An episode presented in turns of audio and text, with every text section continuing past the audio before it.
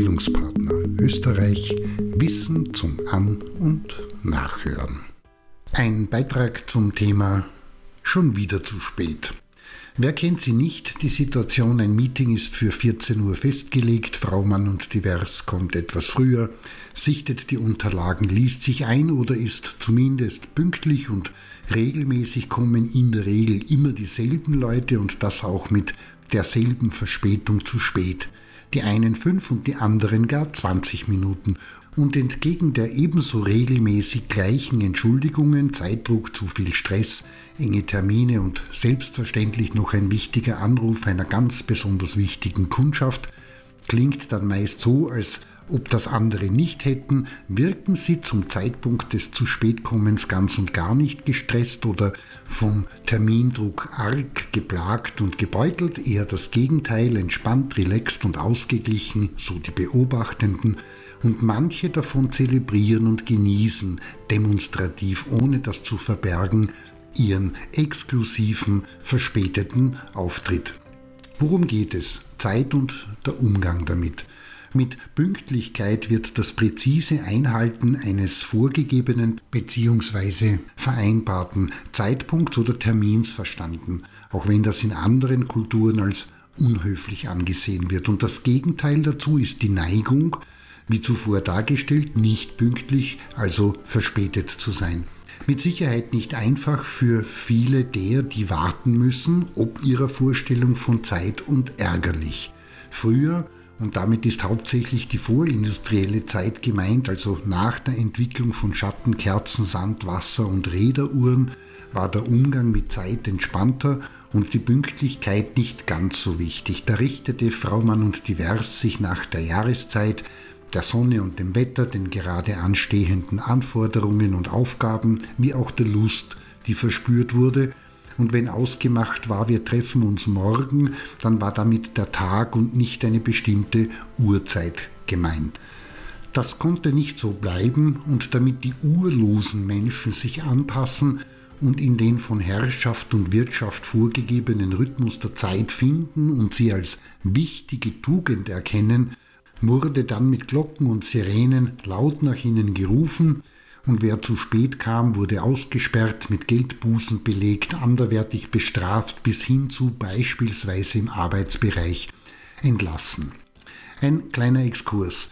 In universitären Bildungskreisen hat sich schon früh die Unterscheidung in Sine und cum tempore eingebürgert, heißt pünktlich oder mit Verspätung. Diese Regelung hatte ihren Ursprung darin, dass über viele Jahrhunderte der Unterricht in den Privaträumen der Professoren, welche verstreut in der jeweiligen Universitätsstadt residierten, stattgefunden hat. Das Zeitmaß in den Städten wurde nach dem Glockenschlag der Turmuhr und später dem Stundenschlag der Wanduhren bestimmt und nach diesem Stundenschlag quasi die Erinnerung hatten die Studierenden noch Zeit, den Weg zur nächsten Lehrveranstaltung zurückzulegen.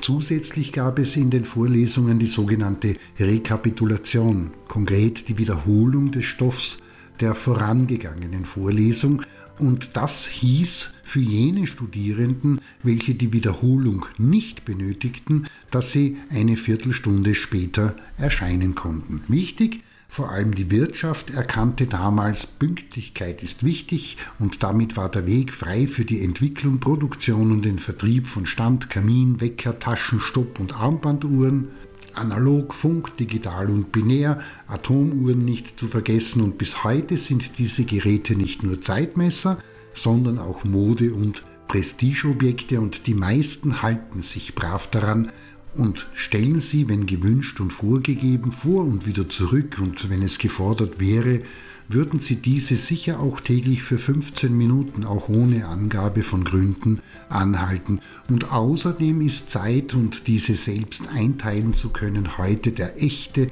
und wahre Luxus. Lange Rede, kurzer Sinn. Die Gründe, warum Menschen zu spät kommen, sind vielfältig und da gibt es bis heute keine wirklich belastbaren wissenschaftlichen Erkenntnisse, warum das so ist. Und die Argumentations- und die Ursachenzuschreibungspalette spannt sich daher weit. von Macht und Dominanz, Arroganz, Überheblichkeit, fehlendem Respekt und Wertschätzung oder gar Defizite in der Empathiefähigkeit, Desinteresse bis hin zu mangelndem Zeitmanagement und manchen wird sogar unterstellt, dass sie Pünktlichkeit mit Unterwerfung und Verlust wie Aufgabe von Autonomie erleben und gleichsetzen und wieder andere sprechen davon, dass unpünktliche Menschen ein Problem damit haben, Zeit richtig einzuschätzen und das der Grund der Schwierigkeit, rechtzeitig anzukommen ist. Nicht verwunderlich ist auch, dass das Internet voll ist von unter Anführungszeichen schlauen, aber in Wahrheit wenig effektiven und wirksamen Tipps, wie Frau, Mann und Divers Unpünktlichkeit in den Griff bekommt bzw. Unpünktliche in Pünktliche verwandelt werden können. Fakt ist, und das zeigt die Praxis wie auch die Forschung, dass es immer noch am wirkungsvollsten ist, die Themen Zeit und Pünktlichkeit regelmäßig zu thematisieren, deutlich anzusprechen, auf die Wichtigkeit wie auch die Gründe und das Warum hinzuweisen und darüber entsprechend Verbindlichkeit herzustellen. In diesem Sinne dazu im Gespräch sein und sich miteinander auszutauschen, lohnt sich.